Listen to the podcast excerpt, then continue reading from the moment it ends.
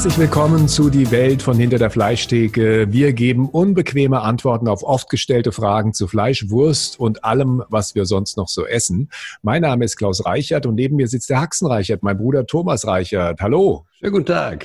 Heute geht es um die Frage, warum brauchen wir mehr Schlachthöfe? Eine Frage, die in letzter Zeit häufiger gestellt wird, weil, mein lieber Bruder, das ständig fordert. Stimmt's, ja? Ist doch so, oder? Ja, stimmt, stimmt. Genau. Arnold genau. Hochheimer schreibt, dank Corona weiß ich jetzt, dass Tönnies 30.000 Schweine am Tag in Reda-Wiedenbrück von osteuropäischen Wanderarbeitern schlachten lässt. Wie viele Schlachthöfe dieser Größe gibt es eigentlich und wie kommen Sie dazu, noch mehr zu fordern? Also es gibt, äh, wenn man sich das mal genau anschaut, schon eine große Zahl von Schlachthöfen. Die sind allerdings, was ihre Bedeutsamkeit angeht, alle nicht mit dem zu vergleichen, was wir dann Reda Wiedenbrück haben oder was Westfleisch unterhält oder Vion oder Danish Crown, so wie diese Großen in diesem Geschäft heißen. Das sind Schlachtbetriebe, die schlachten tatsächlich etwa 20, 30.000 Schweine am Tag, ja, aber jeder von denen. Und das gibt in äh, Deutschland sechs an der Zahl und die teilen so etwa 70, 80 Prozent des Marktes unter sich auf. Ich kann ja verstehen, Thomas, dass die Leute nach dem Turnierskandal sauer sind. Du auch? Ich kann das auch verstehen. Also es ist natürlich so, dass du als handwerklicher Metzger da einen anderen Blick drauf hast als die Industrie, die natürlich auf Effizienz getrimmt und äh, vor allem halt auch was Preis und, und Verfügbarkeit angeht, ganz andere Ansagen macht, als das ein handwerklich arbeitender kleiner Betrieb ist, wie der Haxenreicher zum Beispiel. Uns kommt es darauf an, dass wir ein transparentes System haben, weil ich glaube, auch das ist das, was die Menschen heute so ein kleines bisschen fordern. Sie spüren ein Unbehagen. Diese schiere Zahl von getöteten Tieren ist natürlich für viele viele etwas, was ähm, ganz, ganz, ja, soll man sagen, komisches Gefühl in der Magengrube erzeugt. Nun ist es ja so, dass Tönnies 30.000 Schweine am Tag schlachtet. Insgesamt werden in Deutschland die Zahl aus dem letzten Jahr 55 Millionen Schweine aufgegessen. Ich glaube, die werden nicht alle hier geschlachtet. Ein Teil kommt auch aus Holland, aber das ist sozusagen eine, eine gigantische Dimension. Ich habe eine andere Zahl gefunden, und zwar aus Hessen. 1975 wurden in Hessen noch 1,6 Millionen Schweine geschlachtet. 2019 waren es noch 370.000. Nun ist ja auch Hessen ein Bundesland mit Millionen von Einwohnern. Warum gibt es da keine Schlachthöfe mehr oder nur noch solche kleinen Schlachthöfe? Du hast ja gesagt, es gibt, auch das ist, glaube ich, eine Zahl, über 1400 Schlachtstätten in Deutschland. Wobei die meisten sind wahrscheinlich kleine Metzger auf dem Ort, die nur für den eigenen Verbrauch schlachten oder ein paar Metzger, die sich zusammengeschlossen haben. Aber so richtig große, hast du ja gerade beschrieben, das sind nur diese Fleischgiganten. Das ist richtig. Das ist äh, unbedeutend für den Gesamtmarkt für 83 Millionen Menschen. Und ich sag mal so, man muss natürlich immer, wenn man diese Dinge diskutiert, auch genau das im Auge behalten. Wir sind 83 Millionen, wollen alle jeden Tag dreimal essen. 60 Kilo Fleisch, ist das viel oder wenig? Das kann man natürlich lang und breit diskutieren, aber die werden nun mal gegessen und die müssen irgendwo herkommen. Und es ist tatsächlich so, dass in den 90er Jahren des vergangenen Jahrhunderts die ganze Sache derart auf Effizienz getrimmt wurde. Das hatte äh, Gründe, die waren eigentlich dadurch auch schon durch den Tierschutz begründet worden, dass man gesagt hat, man möchte möglichst zentral die Schlachtstätten in den großen Erzeugergebieten haben. Und da sind die alle so entstanden, die wir jetzt heute da haben. Und dann ist natürlich was passiert, womit äh, keiner so richtig gerechnet hat, dass sich natürlich auch die ganzen Mäster und Erzeuger rund um diese Schlachtbetriebe angesiedelt haben.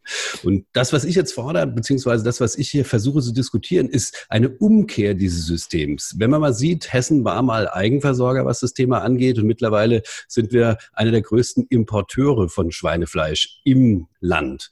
Ja, und das ist einfach dadurch gekommen, dass tatsächlich in so einem großen Gebiet wie dem Rhein-Main-Gebiet, wo früher ein halbes Dutzend Schlachthöfe waren, jede größere Stadt hatte einen eigenen Schlachthof, mittlerweile nicht mehr einer existiert. Das heißt, der Markt hat sich verlaufen. So könnte man das auch erklären, dass die Zahl der Schweine, die in Hessen gemästet werden, halt äh, quasi noch 20 Prozent von dem ist, was noch vor 30 Jahren hier rumgelaufen ist. Das heißt, die Zahl der Schweine, die hier aufgezogen werden, ist gesunken. Aber selbst wenn man hier in Hessen ein paar hunderttausend Schweine aufzieht und so viele Mastbetriebe wird es ja noch geben, kann man sie hier in Hessen gar nicht mehr verarbeiten. Also man kann sie nicht schlachten. Die müssen dann nach Westfalen gebracht werden zum Tönnies oder irgendeine andere Großschlechterei. Das ist vollkommen richtig. Der geringste Teil dieser Schweine wird tatsächlich auch hier in Hessen von diesen kleineren regionalen Betrieben geschlachtet. Die meisten davon fahren tatsächlich dann nach äh, Nordrhein-Westfalen oder nach Niedersachsen und werden dann in diesen Riesenbetrieben, die sich da halt einfach angesiedelt haben und den Markt übernommen haben, gemeuchelt. Du hast es ja schon angedeutet, dass die großen Firmen, also auch der Tönnies, der ja früher mal ein mittelgroßer Metzger war und dann zum Weltkonzern mehr oder weniger aufgestiegen ist, er gehört ja auch zu denen, die weltweit mit am größten sind in dieser Branche.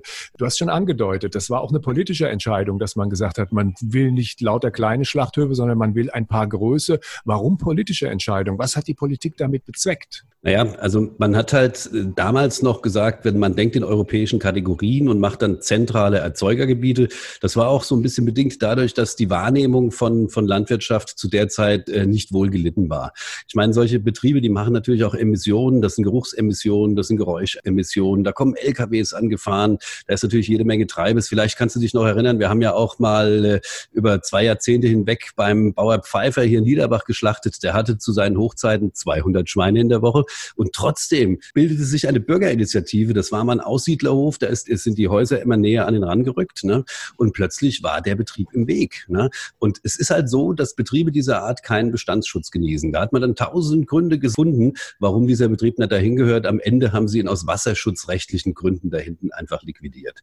Und das war ein kleiner Betrieb, der hat hier so zehn Metzger im Umkreis versorgt. Die haben da geschlachtet und haben das alles auf eine sehr handwerkliche Art dort machen können. Aber trotzdem hatte der keine Chance Chance gegen das, was sich da aufgebaut hat, auch von gesellschaftlicher Seite aus. Nun gibt es noch ein anderes Argument. Du hast es schon angedeutet. Du hast eben von Tierschutz gesprochen. Und ein Nachteil ist, wenn man sozusagen in ganz Deutschland verbreitete Schweinemastbetriebe hätte, die Tiere müssen transportiert werden. Und das ist ja auch eine Geschichte, wo man über viele Jahre auch zu Recht gesagt hat, das ist ein Skandal, unter welchen Bedingungen die Tiere von A nach B gebracht werden. Das ist vollkommen richtig. Man muss natürlich schon ein bisschen darauf achten, dass diese Dinge nach Recht und Gesetz passieren und natürlich, äh, wir haben einen ethisch-moralischen Anspruch, die Tiere darunter nicht leiden. Dass Tiere natürlich nicht so transportiert werden wie jetzt 50 Menschen, die von Köln nach Düsseldorf im Flixbus reisen. Die haben, glaube ich, nur unwesentlich mehr Platz zur Verfügung, aber das ist wieder eine andere Geschichte. Die machen das ja freiwillig. Das ist selbstverständlich. Das sind Dinge, die müssen einfach geregelt werden im Zuge dieser ganzen Diskussion. Ich glaube, dass es am Ende ein Paket sein muss, mit dem man sich da auseinandersetzt. Und dieses Paket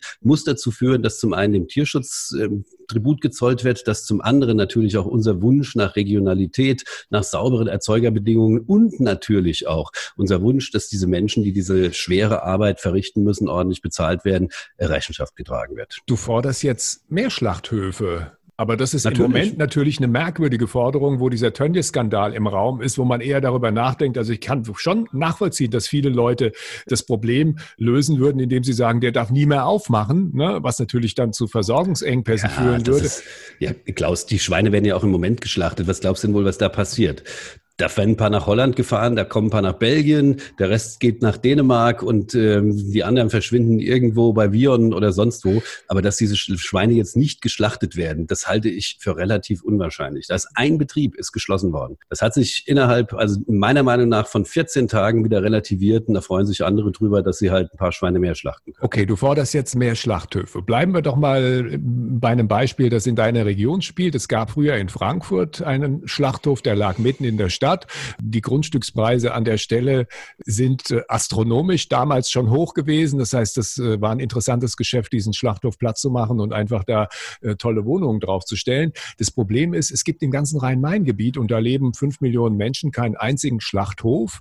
Wo kommen die Schweine oder das Schweinefleisch her, dass die Leute im Rhein-Main-Gebiet essen? Erste Frage. Zweite Frage, wäre es nicht sinnvoll, da wieder einen Schlachthof aufzumachen? Also beginnen wir mal hinten. Natürlich wäre es sehr, sehr sinnvoll, genau das wieder zu tun.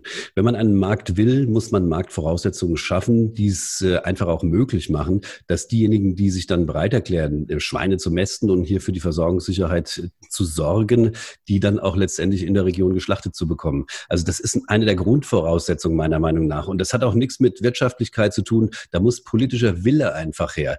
Meiner Meinung nach ist ein Schlachthof kein gutes Beispiel für einen Wirtschaftsbetrieb, den man auf maximalen Profit bringen kann, sondern ein gutes Beispiel dafür, dass der Staat seiner Verpflichtung zur Daseinsvorsorge der Menschen einfach zumal die erste Priorität einzuräumen hat. Und das bedeutet, dass man dem Tierschutz gerecht wird, dass man natürlich auch die Menschen ordentlich entlohnt, die diese Arbeit machen. Und es bedeutet natürlich auch, dass unter Hygienebedingungen Bedingungen gearbeitet wird, die wir alle miteinander vertreten können. So, und wenn man jetzt mal weiter guckt, was da in Frankfurt passiert ist. Frankfurt hatte 600 Jahre mitten in der Stadt einen Schlachthof. Das hatte einfach Gründe, die lagen darin, dass man gesagt hat, man möchte das hier vor Ort haben. Man konnte auch, was Lebensmittelsicherheit angeht, nicht mit solchen Voraussetzungen arbeiten wie heute. Das heißt, dass es da Kühlhäuser gab. Das musste halt alles schnell verarbeitet werden. Da waren kurze Wege sehr wichtig. Wenn man das heute mal beguckt, dieser Schlachthof müsste nicht mitten in der Stadt stehen. Dieser Schlachthof konnte gut und gern auch irgendwo am Taunushang kleben oder könnte irgendwo in der Wetter ausstehen, wo er halt äh, in Bezug auf Emissionen, in Bezug auf all die Dinge, die Begleiterscheinungen, das heißt Verkehr und so weiter, dann halt entsprechend eine Solitärfunktion hat. So, das würde heute alles sehr, sehr gut funktionieren und du würdest trotzdem den Verkehr entlasten, weil heute fahren ja die Schweine im Grunde auch aus ganz Deutschland an sechs Punkte in dieser Republik und werden dann wieder äh, zurückverteilt. Vielleicht sollte man den Schlachthof nicht gerade in Liederbach ansiedeln. Also da hat man ja Erfahrungen gemacht äh, aus wasserschutzrechtlichen ja. Gründen, dass man den wieder zugemacht hat. Aber eine andere Frage ist da auch ganz interessant. Regionalität hast du angesprochen. Wir reden ständig davon. Das ist ja fast schon ein Qualitätsmerkmal. Restaurants brüsten sich damit, dass sie regionale Produkte verkaufen. Thomas, das ist doch kompletter Blödsinn. Das ist doch Augenwischerei, dass im Rhein-Main-Gebiet irgendjemand regionale Produkte äh, aus der Fleischerzeugung verkaufen kann. Also es ist letztendlich Augenwischerei davon auszugehen, dass man das durchgängig durchhalten könnte. Es gibt einige wenige, wo das funktioniert, aber das kann man an einer Hand absehen. Das ist für diese vielen hunderttausend Menschen oder Millionen Menschen, die im Rhein-Main-Gebiet leben, völlig unbedeutend. Ja, man muss an dieser Stelle, glaube ich, als Politik den großen Wurf wagen und muss wieder sagen: Jawohl, ich nehme das in die Hand und stelle da wieder einen Schlachthof hin und sorge tatsächlich dafür, dass das auch, was ich hier fordere und ständig diskutiere, glaubwürdig hier in der Region umzusetzen ist. Darauf kommt es am Ende des Tages an. Wenn du Glaubwürdigkeit willst, dann musst du Transparenz durch und durch schaffen. Und das kannst du natürlich in kleineren Strukturen wesentlich einfacher als jetzt beispielsweise bei diesen Megabetrieben, wo du natürlich sagst, hier, die machen alles nach Recht und Gesetz, gell? Aber wenn dann tatsächlich mal, ja, die Krise heraufzieht, beziehungsweise eine Stresssituation auftritt, dann merkst du ganz, ganz schnell, wo die Defizite einfach sind. Und das Defizit, das größte Defizit an der Stelle ist, glaube ich, die maximale maximale Ertragsorientierung in diesen Betrieben. Es ist tatsächlich so, dass das allen wehtut und wir haben es hier mit Lebewesen zu tun auf beiden Seiten. Wenn man Tierschutz will, wenn man möchte, dass die Tiere ordentlich behandelt werden will, dann brauchen wir ein bisschen mehr Zeit, dann brauchen wir überschaubare Strukturen und dann brauchen wir die Möglichkeit halt transparent damit umzugehen und notfalls auch eingreifen zu können. Glaubst du, dass das bei 20 oder 30.000 Schweinen, die da durchmarschieren, das funktioniert? Ich glaube es nicht. Ich kann mich nur erinnern, im Frankfurter Schlachthof, das war auch schon ein großer Betrieb. Da war aber alles offen. Ja, da waren alle Bereiche zugänglich. Da konnte jeder, wenn er denn sich entsprechend angemeldet hat oder wenn er in der Lage war, einen Grund vorzuweisen, überall hin. Und das ist nach meiner Auffassung wichtig.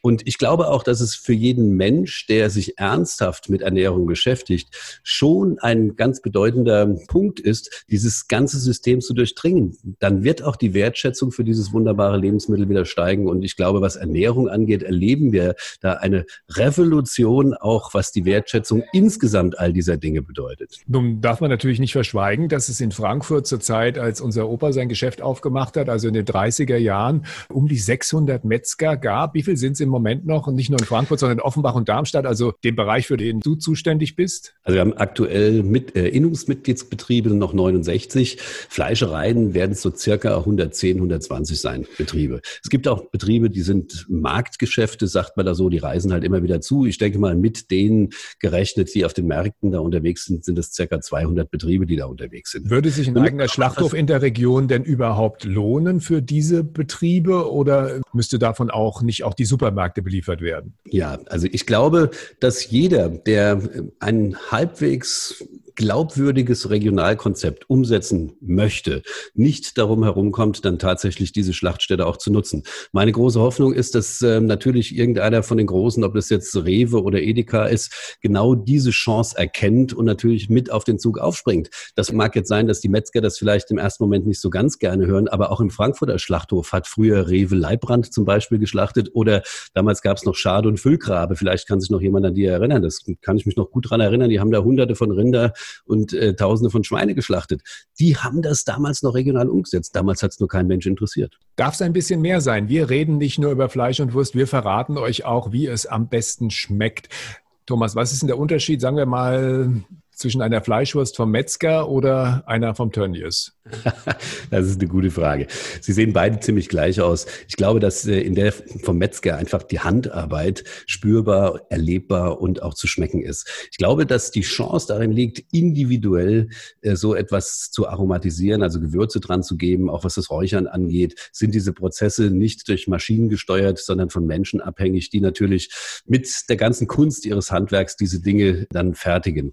Was den Inhalt angeht, also das ist natürlich etwas, da kann ich jetzt letztendlich keine äh, feststehende äh, Meinung dazu kundtun, was äh, Tönnies oder was unsere Kollegen vom Handel da reinpacken. Beim Metzger kannst du auf jeden Fall sicher sein und das kann ich dir sagen, dass es nur sehr, sehr gute Teile sind und dass das alles ein ehrbares Handwerk ist und kein Hexenwerk, das da stattfindet. Und dann wursteln wir wie immer am Ende der Sendung noch zwei Songs auf die Die Welt von hinter der Fleischtheke Playlist. Was hast du ausgesucht für heute? Ja, ich habe heute ausgesucht Iron Maiden Fear of the Dark. Ich bin der Meinung, wir haben jetzt schon auf unserer Playlist ein bisschen viel Heavy Metal, also mal was ganz anderes. Von mir kommt auf die Playlist Lady Gaga Rain on Me. Da staunst du. Ja, das passt ja gut zusammen. Jawohl, das war's für jetzt. Wir wünschen euch viel Schwein, alles Gute und bis bald. Bis bald. Jawohl.